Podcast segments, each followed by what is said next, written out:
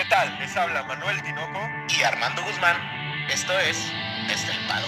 ¡Comenzamos!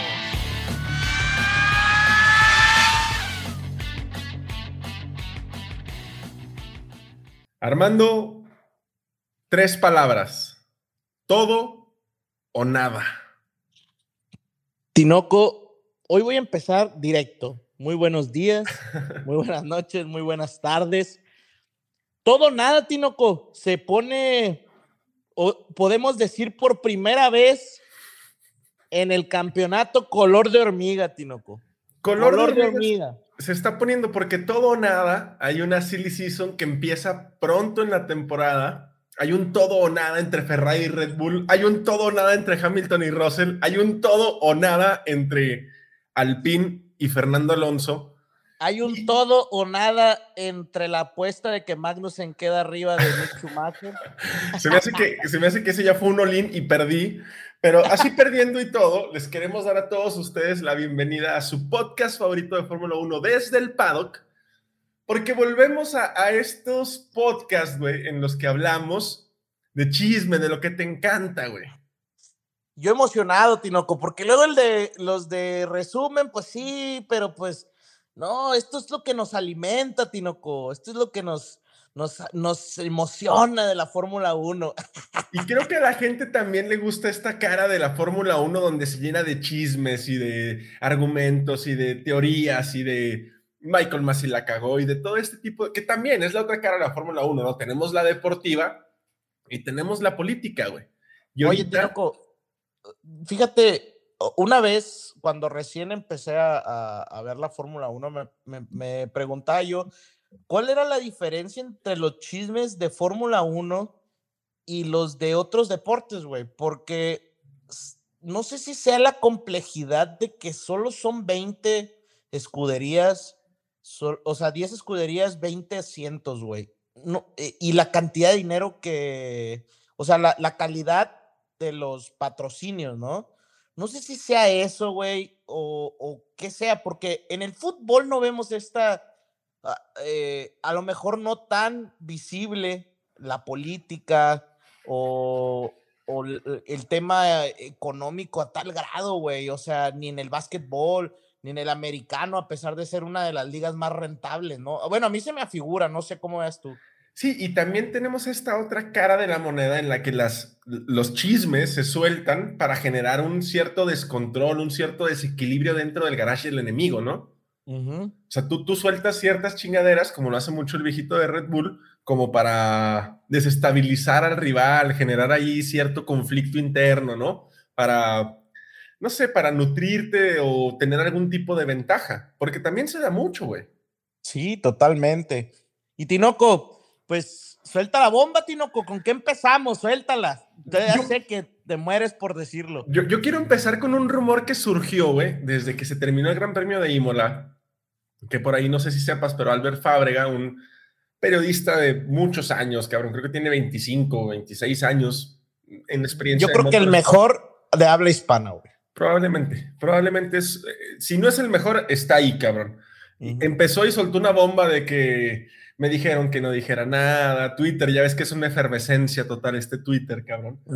Me dijeron que no dijera nada. No me sorprende el que se va, el que se llega sí me sorprende, pero va a haber un intercambio de pilotos entre escuderías.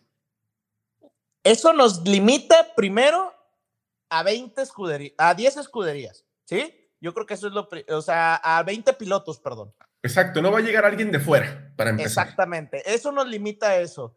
Ahora, si nos vamos en orden, güey, ¿quién no sorprendería que se fuera, güey? De, de Red Bull sorprendería sí o sí, cualquiera de los dos. Claro. De Ferrari sorprendería sí o sí, cualquiera de los dos. De Mercedes sorprendería sí, o sí, cualquiera de los dos. De eh, Williams no sorprendería quién, Latifi. No, ni Albon sí, Albon sí sería Albon sí sorprendería. Entonces, ahí tenemos a, a nuestro primer candidato. Y luego tenemos para, para, por ejemplo, Haas, sorprendería que se fuera cualquiera de los dos. Sí, sorprendería de Haas cualquiera de los dos. Entonces, ahí tampoco. De. Eh, de. Alfa Romeo. Aston Martin. ¿De Aston Martin? Sí, claro.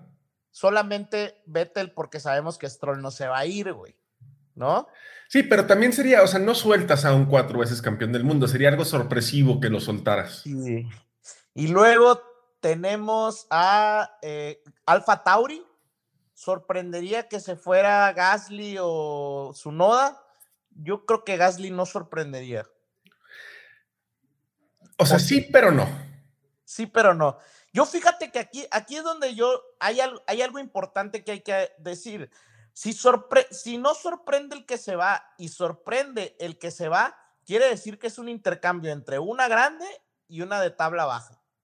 Ok, me gusta por dónde estás llevando la dinámica, me encanta. O sea, entonces ahorita tenemos posibles, sin sorpresa, Latifi de Williams, Gasly de Alfa Tauri, pero nos falta, nos faltan algunas escuderías. Nos falta McLaren. Sorprendería que dejaran ir a Lando Norris. Ese sí sorprendería, pero ¿sabes quién no sorprendería que se fuera? Daniel. Daniel Ricciardo, Tinoco. Se suma entonces, es otro de los posibles candidatos. Y nada más nos queda Alfa Romeo. Alfa Romeo. Alpine. Y Alpine, yo creo que de Alpine sorprendería que se fuera Fernando. Fernando, pero con ¿qué tanto sorprendería Tinoco? También me sorprendería que se fuera con. A mí también por ser francés, ¿sabes? Sí, claro, esa, esa inherencia que hay con la No está haciendo mala temporada, güey. No, no, va bien. Entonces sorprendería. Y de Alfa Romeo me sorprendería que se fueran los dos. Sí, pues y van entrando, güey. Exacto, no los puedes convocar para después mandarnos a la chinga. Entonces, amigos, desde el paddock nos quedamos con tres candidatos. Latifi, que claramente es su última temporada en Fórmula 1. Pierre Gasly, que lo queremos mucho aquí en la Ciudad de México. Y Daniel Ricciardo, el piloto favorito de Armando. Y yo sumaría a Vettel, Tinoco en el intercambio. Porque eso nos deja tres escuderías de gama baja, pues no, no quiero llamarles gama baja, discúlpame, de la zona detrás de, de la parrilla. Exactamente, y una de la parte de arriba, que es McLaren. Entonces, el que se va, yo estoy casi seguro que es Daniel Ricciardo. Ok. Esta es mi teoría. Daniel Ricciardo se va y llega o Gasly o Vettel. Por ser Alfa Tauri, no creo que vaya Ricciardo a Alfa Tauri. Ok, yo también coincido contigo. Sí, porque sería una parte en la que Alfa Tauri es un trampolín para los pilotos de Red Bull y, Daniel Ricciardo no va a regresar a Red Bull, no, o sea, no hay una posibilidad de que regrese a Red Bull.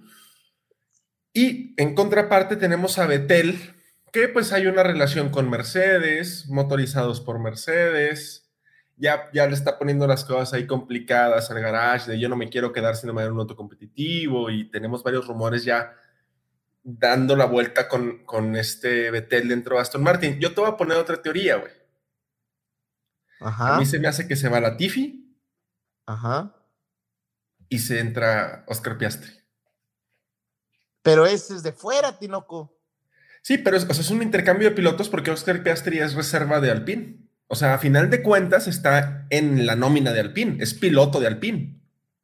O sea, ¿tú piensas que Albert Fábrega solo jugó con nuestros sentimientos? Yo creo que sí.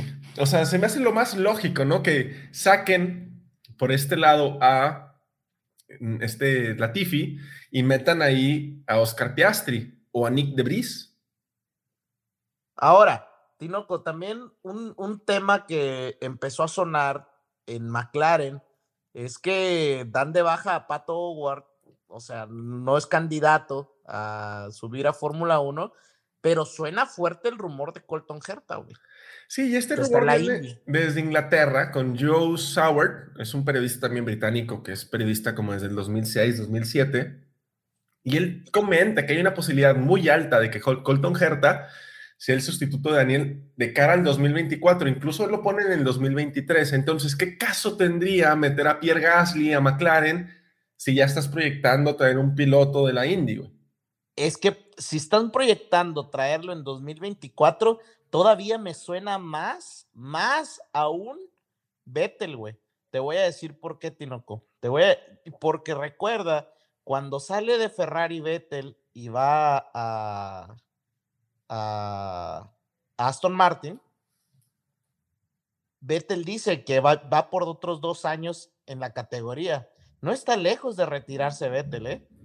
Entonces, un año más, Tinoco, más dinerito para la, para la alcancía en McLaren, en una de las grandes, y nos retiramos y, y llega Colton Herta cuando se vaya eh, Vettel y McLaren aprovecha a Vettel para todo el desarrollo.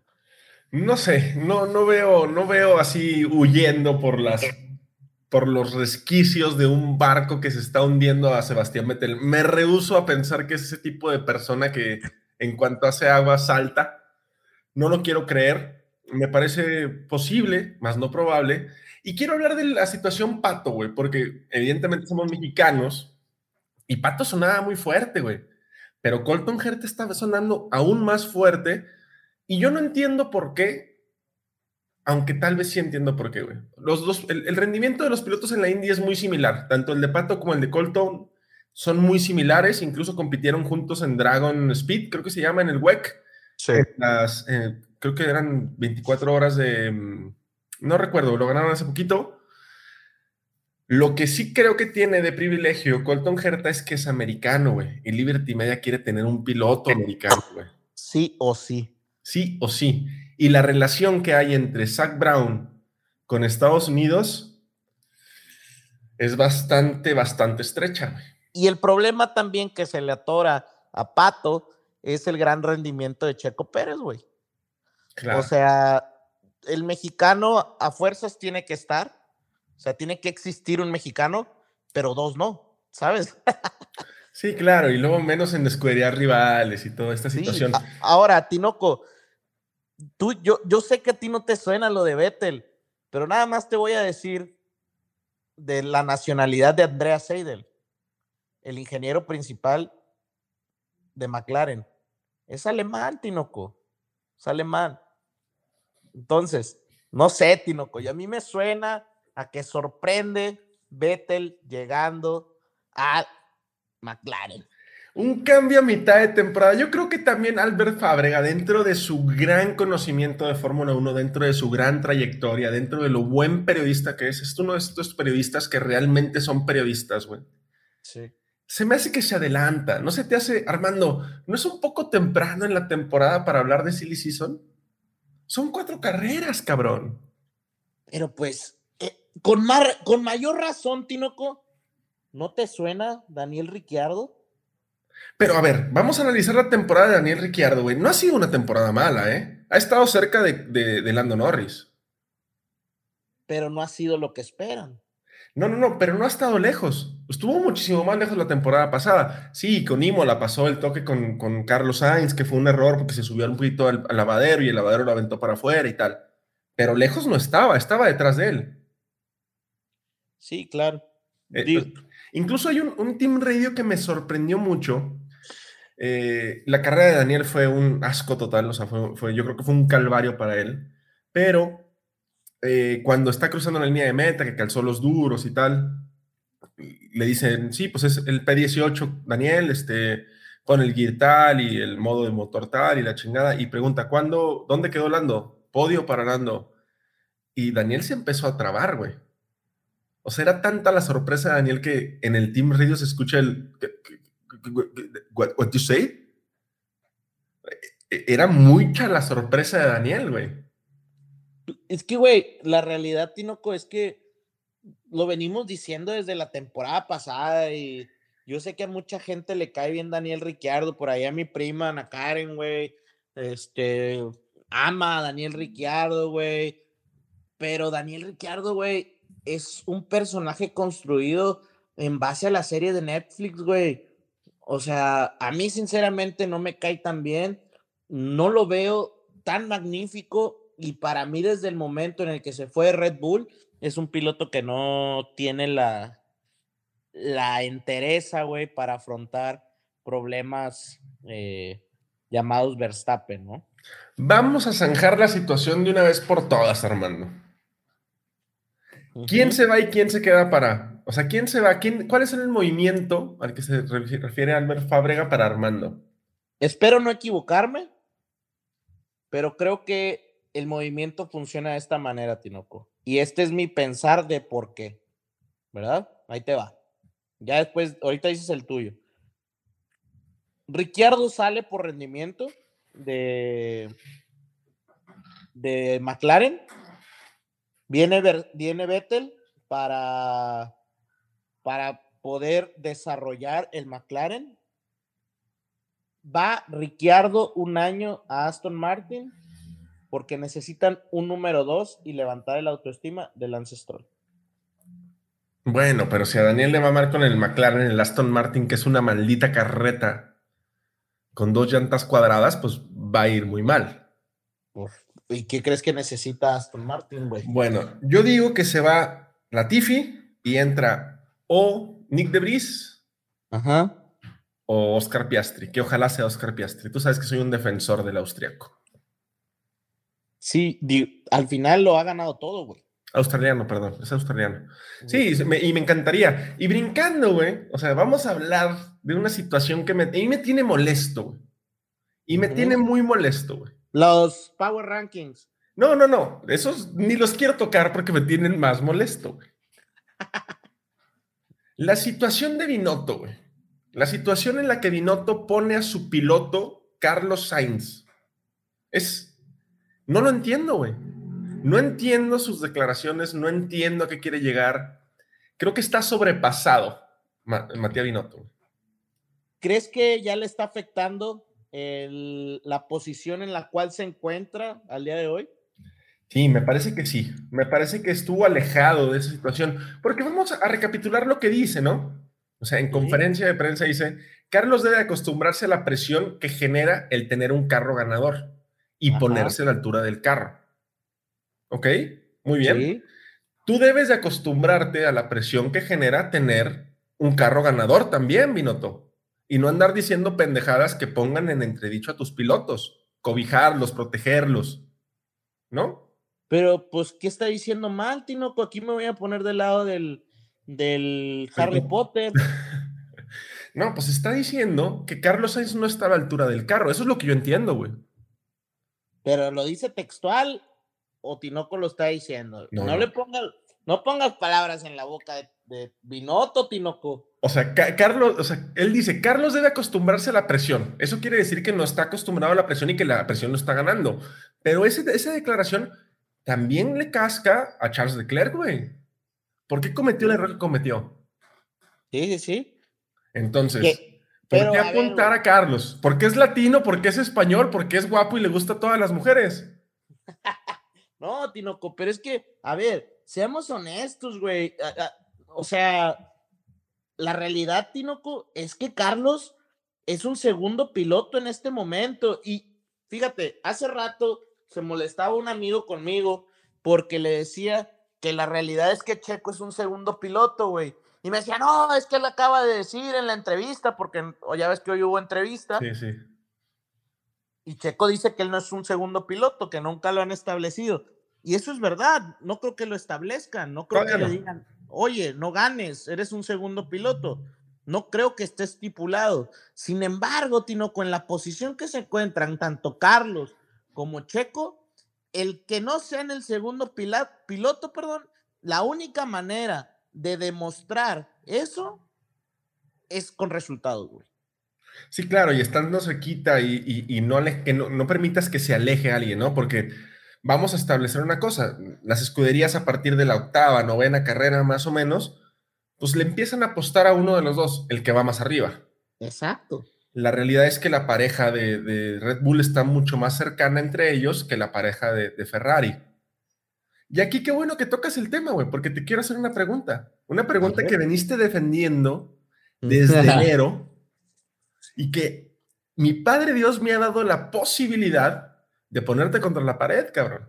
Papá Dios. Armando, ¿sigue poniendo la pareja de Ferrari por encima de la de Red Bull? Porque tú mencionaste en más de un podcast que la pareja de Ferrari era mejor que la de Red Bull. Yo creo que es de hombre reconocer que en este momento se encuentra más fuerte la pareja de Red Bull. La verdad, lo reconozco totalmente, me equivoqué.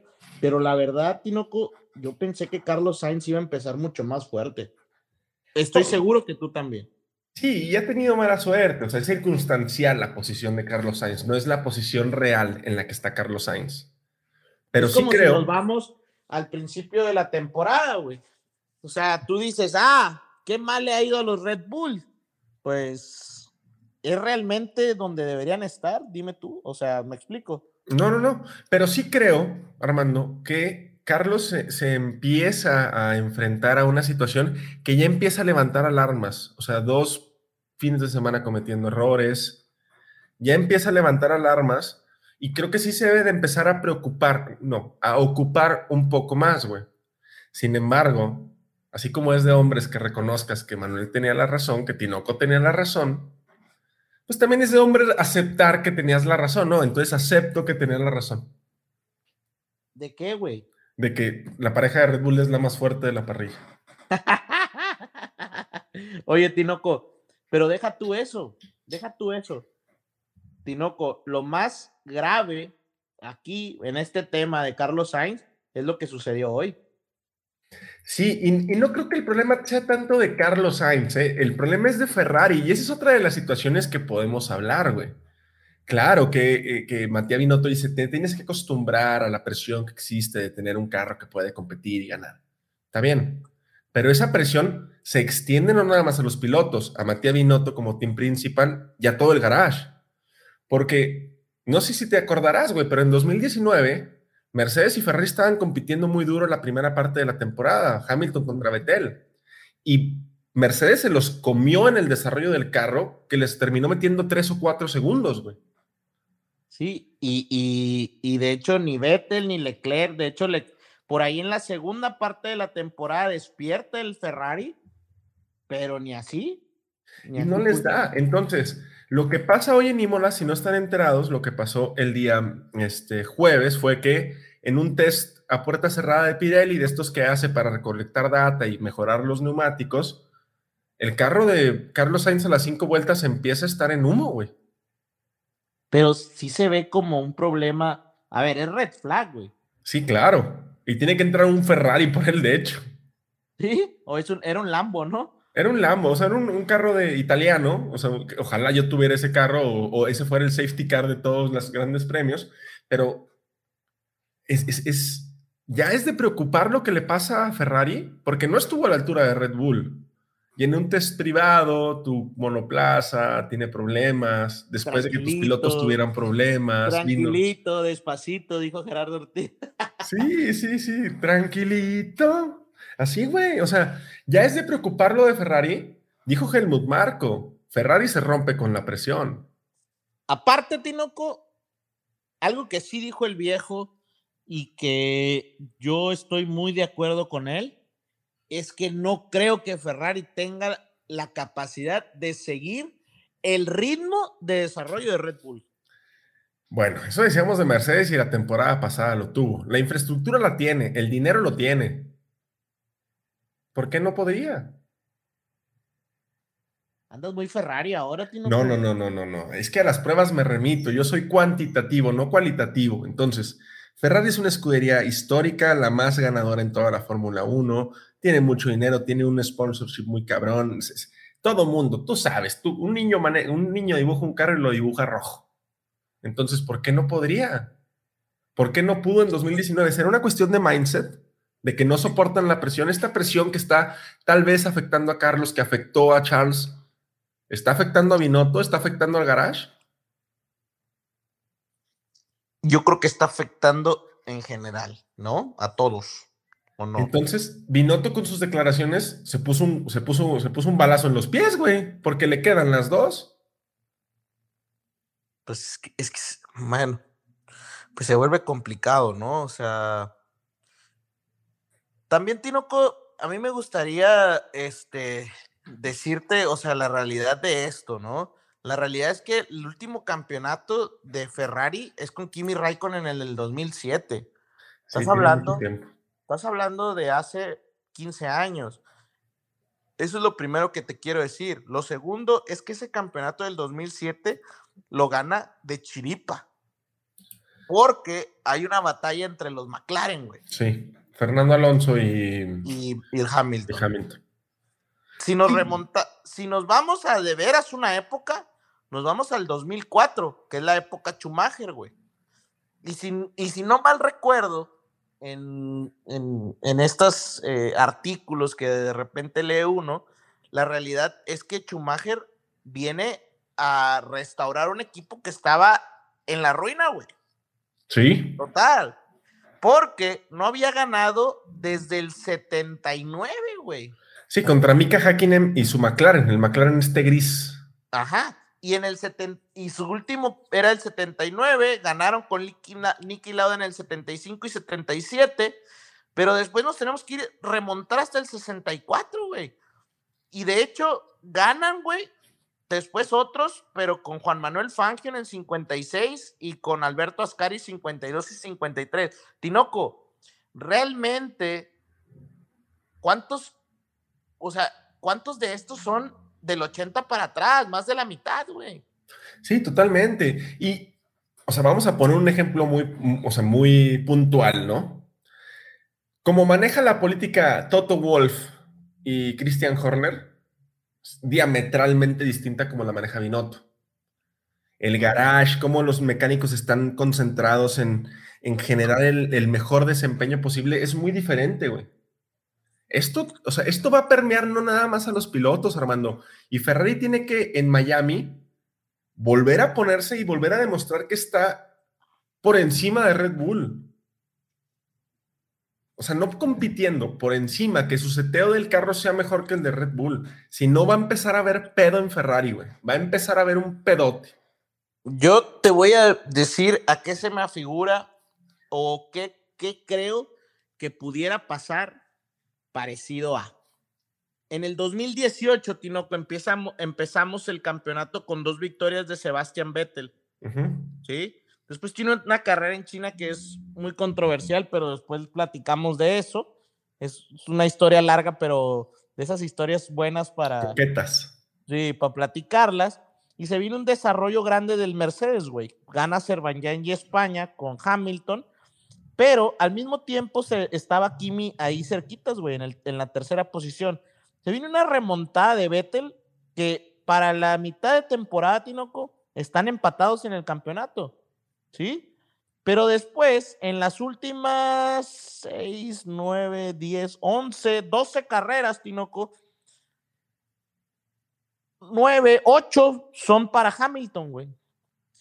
Y déjame te digo en qué lugares queda Vettel tiene una retirada, tiene un segundo, un primero, tiene cuarto, tercero, tercero, sexto, cuarto, segundo, sexto y segundo, güey. Y con eso queda 80 puntos atrás de Lewis Hamilton, güey. Entonces, le ganó la carrera del. Porque el rendimiento de Vettel aquí me dice que estaba brutal, güey. En puro número cuantitativo, como te gusta a ti. Pero entonces, realmente qué sucedió, porque también se cae el rendimiento de Kimi Raikkonen, güey. Sí, el desarrollo no les dio, o sea, no, no, pudieron completar esa carrera de desarrollo que, llevó Mercedes, ¿no? Exacto, eh, desde mi punto de vista, ¿no? Esa es la situación, y esa carrera empieza, o empezó, güey, en Bahrein. Y Ferrari, con este techo tan grande, que, que, o sea, con este techo tan alcanzado que tiene ya el F-75, tal vez les da miedo, güey, meter, meter mejoras aerodinámicas o de peso de la chingada y se los van a comer. Por eso te digo, en Miami tienen que poner un madrazo en la mesa. Y Miami me da miedo, Armando, porque tiene dos rectas tremendas.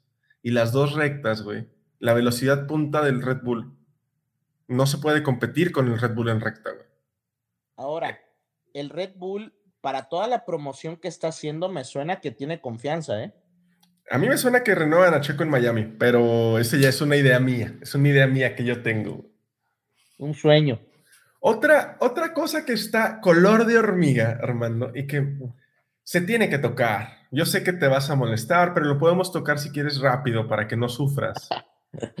es el tema George Russell Hamilton. Ya mucha prensa europea empieza a posicionar como segundo piloto a Hamilton. Ya se empieza ahí a, decir. Tinoco contento. No, no, Tinoco en las nubes. Pero la situación es. A mí me da, me da curiosidad dos cosas. La primera es cómo va a ser el counter de Hamilton. O sea, cómo va a ser su regreso. Quiero ver ese regreso, si es que existe. Y la segunda es cómo va a manejar la presión Russell. Era su, es su ídolo, güey. No, sí, sí, y la presión tremenda que va a tener, ¿sabes? Porque es el único piloto en toda la temporada en terminar en el top 5 todas las carreras. Está sumando puntos fuertes, le lleva 20 o 22 puntos a Hamilton. La verdad es que le está poniendo una madriza. Sí, y fea. No, sí, sí, de hospital. Pero, ¿cómo va a regresar? Por un lado, Hamilton, ¿lo ves regresando?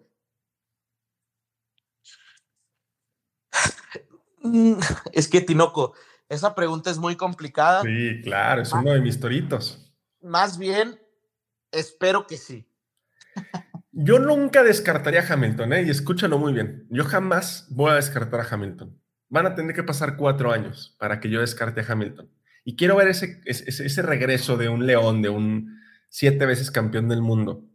Tinoco, por ahí decían también que podría ser el regreso de Hamilton a McLaren, güey. No, no lo veo, no lo veo huyendo. Es que también me daría mucha.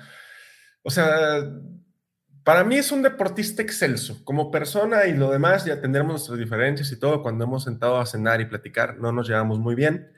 Pero como deportista es excelso, güey. Y me daría mucho coraje que un deportista saliera huyendo cuando las cosas hacen agua, güey. No se me hace la, la, cuestión honorable, ¿no? Este, no sé, esta liga, esta, esta liga que tienes con la escudería me daría mucha tristeza. Pero el hecho de que haya tenido que salir a decir que no es el peor carro que ha manejado, y, o sea, la presión, la presión de la prensa está haciendo su chamba, ¿eh? Porque ¿por qué tendría que salir Luis Hamilton a decir, no, el McLaren del 2007 era peor que este? Y es que, Tinoco, por ahí decían, fíjate el, el movimiento que te voy a decir, güey, ¿eh? O cómo, Armando, cómo ve el, otra, otra opción que, me gustaría. Sale Ricciardo, Tinoco. llega Vettel, digo, llega Vettel, llega Hamilton. Ocon es uno de los principales de la escudería Mercedes, de, la esta. Era. Ocon, bueno, era, sí. Pero eh, sigue siendo parte de, de esa escuela, ¿no? Sí, sí. Ocon se va a Mercedes para ser segundo piloto de Russell. Gasly se va al PIN y Ricciardo regresa. Perdón, Ricciardo se va a la posición de Albón y Albón regresa a Alfa Tauri. Tinoco te deshice toda la parrilla. No, o sea, me, me, hiciste una rompecabezas que, o sea, estoy aquí apuntando, ustedes no me ven, pero estoy aquí apuntando con flechitas Ah, o sea, Armando estás, o sea, si Albert Fábrega estaba así en hongos, güey, tú estás así con hongos, marihuana y etanol, güey. Nah, solamente fue un, sueño, no creo que suceda, Tinoco. Sería, sería algo que sí nos arrancaríamos los pelos de la cabeza, Tinoco. Sí, sería un hecatombe total, güey, ¿no? O sea, sería un hecatombe total. nada más te tengo otra pregunta, Armando. tengo otra pregunta el deal breaker de que Hamilton es el segundo piloto de Mercedes esta temporada, ¿en qué carrera llega? Si se mantiene la diferencia. No, pero no va a pelear por nada, güey. No, no, no, no, no, no, no. Haya sido como haya sido, güey. Si, si Russell sigue sumando como está sumando, Mercedes se posiciona tercera, ¿eh? Cuarta. Y también importa porque son billetes, güey. Entonces, ahorita la diferencia ronda los 20, 22 puntos. Si esa diferencia se mantiene, ¿Hasta qué carrera Armando determina que Hamilton sería el segundo piloto? pues creo que sería complicado, Tinoco. lo que me gustaría ver es en qué momento trae las mejoras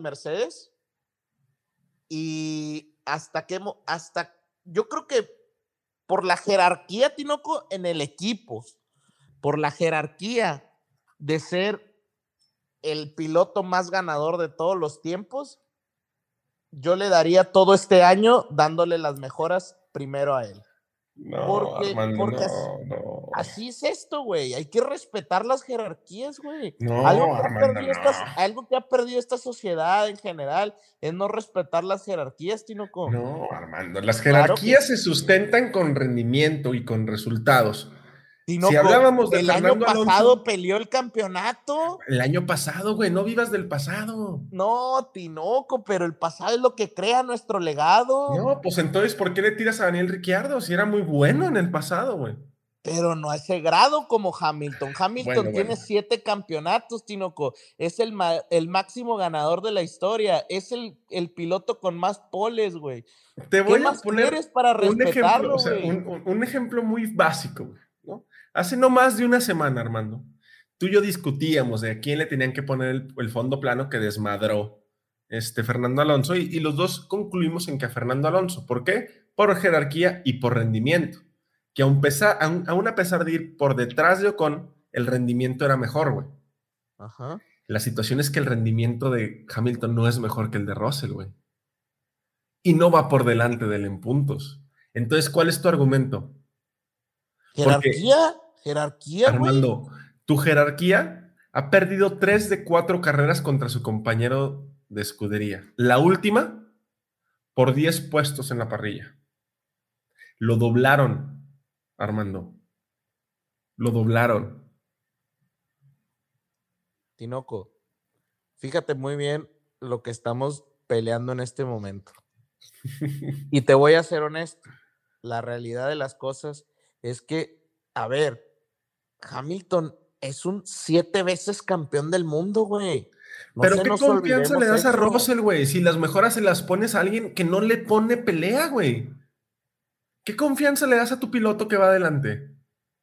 A ver, Tinoco, entonces tú me dices que durante todos los años que duró eh, Hamilton en la escudería Mercedes, no tiene nada que ver el Sí. piloto para que lograra las- sí, lo sí, que logró. totalmente, entonces, güey, no entiendo, güey. Pero es que Mira, déjame te doy un dato. Lewis Hamilton queda tercero en Bahrein, güey. Décimo en Arabia, cuarto en Australia y tres en la Emilia Romagna. ¿Sí? Me voy a ir con George Russell. George Russell tiene un cuarto en Bahrein, o sea, queda atrás de de Hamilton. Hamilton. Luego en Arabia queda en décimo Hamilton y queda en quinto, Russell. quinto Russell. Después queda tercero en Australia George Russell y queda cuarto. cuarto en Australia Hamilton. Uno atrás, güey Ajá. uno. Y en la Emilia Romagna tuvo una mala carrera, queda en 13 y queda cuarto Russell. Y realmente en la única, güey, que te la doy, que lo supera fuertemente, es en esta última carrera. güey. No, bien en Arabia. Le tumbó cinco puestos. De 10 al 5, hay cinco puestos. 10 Hamilton, quinto Russell. ¿Sí? Bueno. O sea, ya le puso dos putizas, ya le puso dos madrizas, perdón por la palabra. Pero, o sea, yo entiendo que la jerarquía y claro que su lugar se va a respetar, Armando.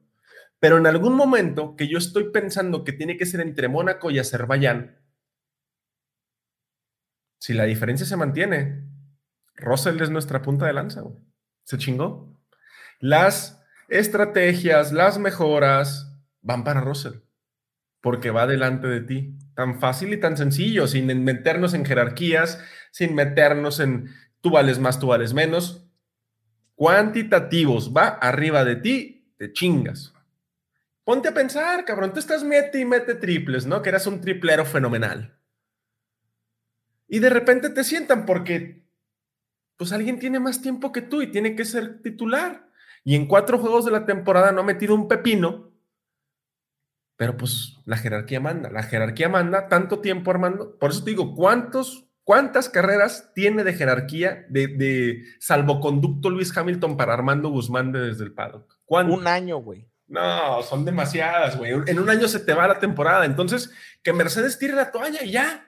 Que tire la temporada. Mercedes, déjame, Mercedes va 30 puntos arriba de McLaren, 30, güey. 30, güey. Armando, con el carro que empezó peor la temporada. El McLaren fue el peor carro en Bahrein. 30, güey. Y no va a alcanzar al Red Bull arriba, güey. Ni al Ferrari, güey.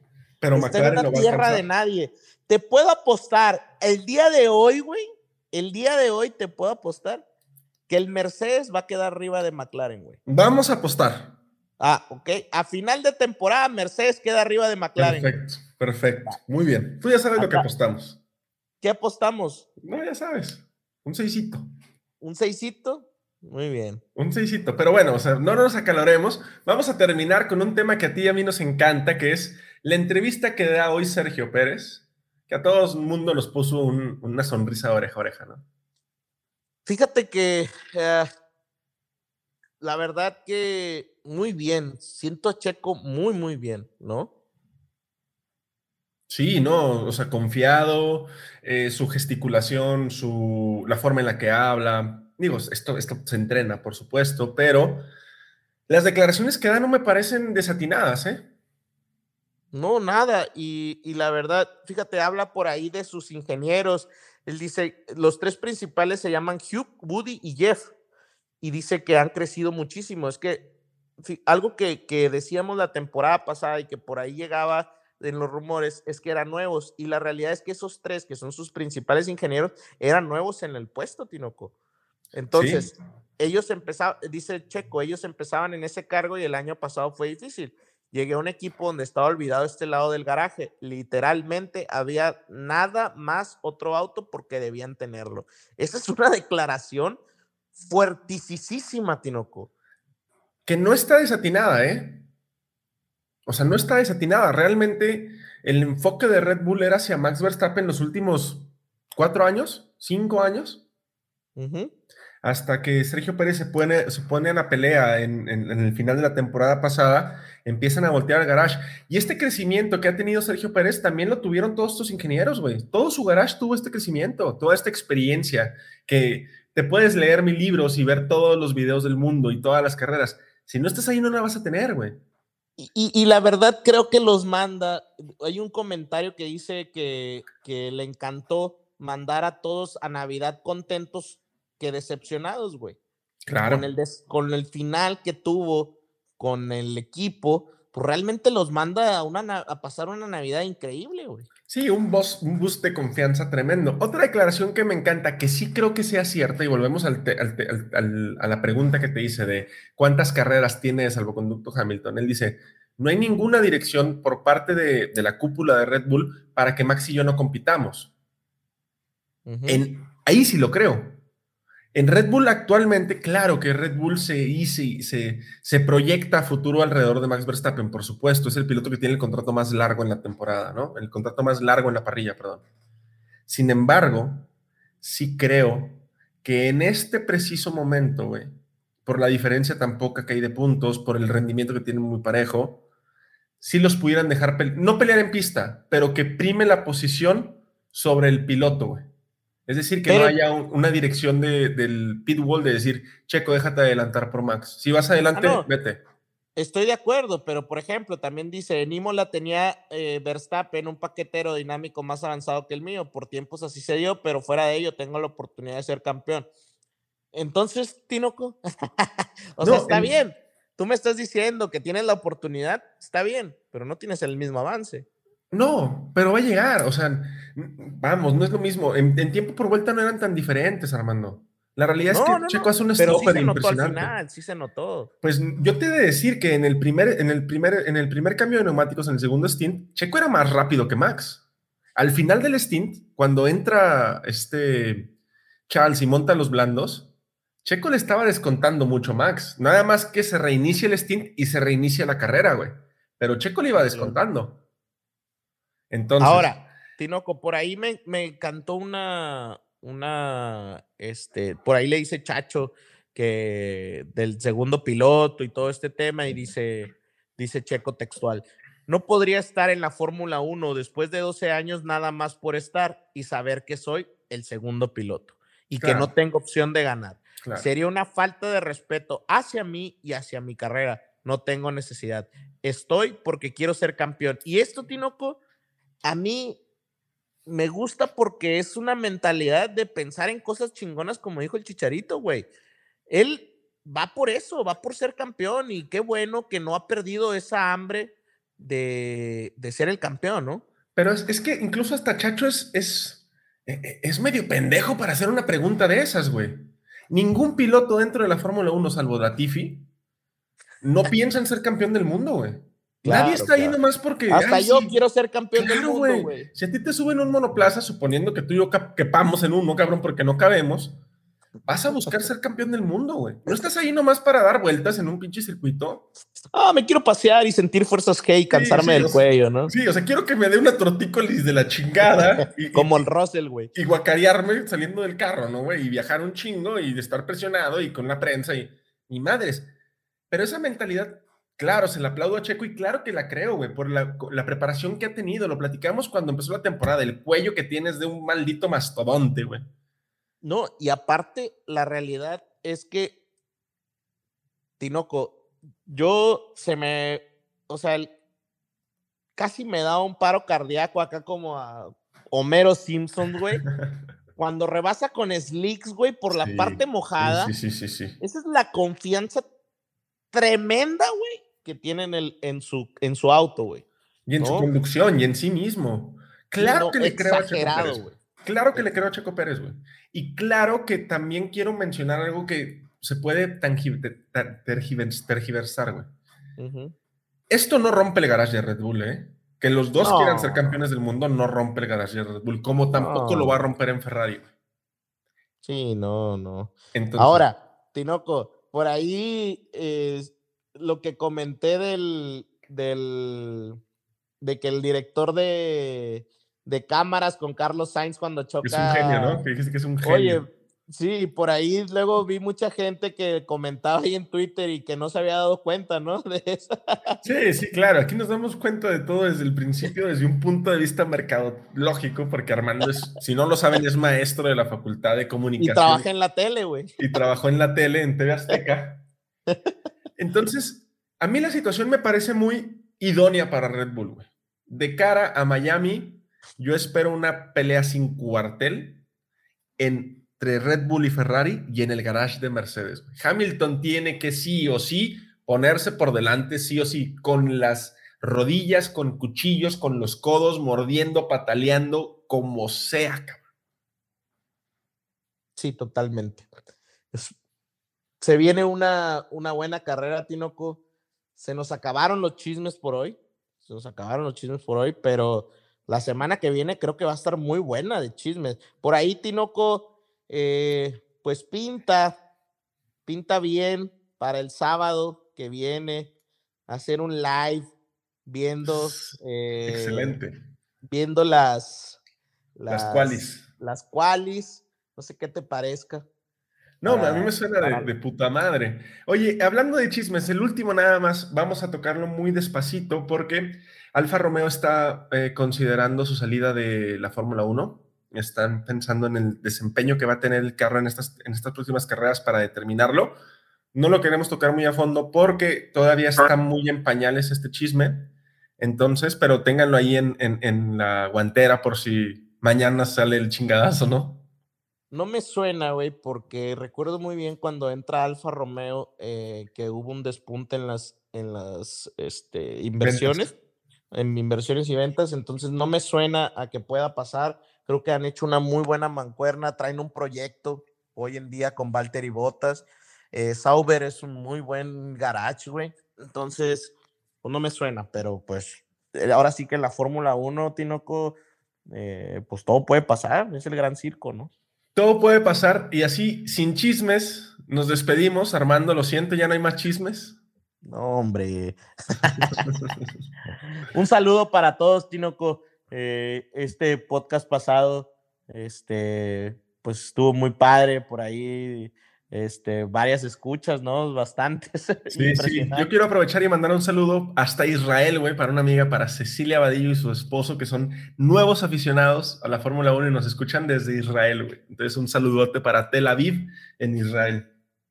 Dale, estamos llegando, estamos traspasando fronteras, sino con uno traspasa fronteras de Guadalupe a Monterrey y Monterrey a San Nicolás y ahora anda traspasando una, otras fronteras, ¿no? Oye, ya, ojalá pronto los atravesemos de forma física y no nada más virtual, pero es un excelente podcast armando VoxBox. VoxBox Tinoco.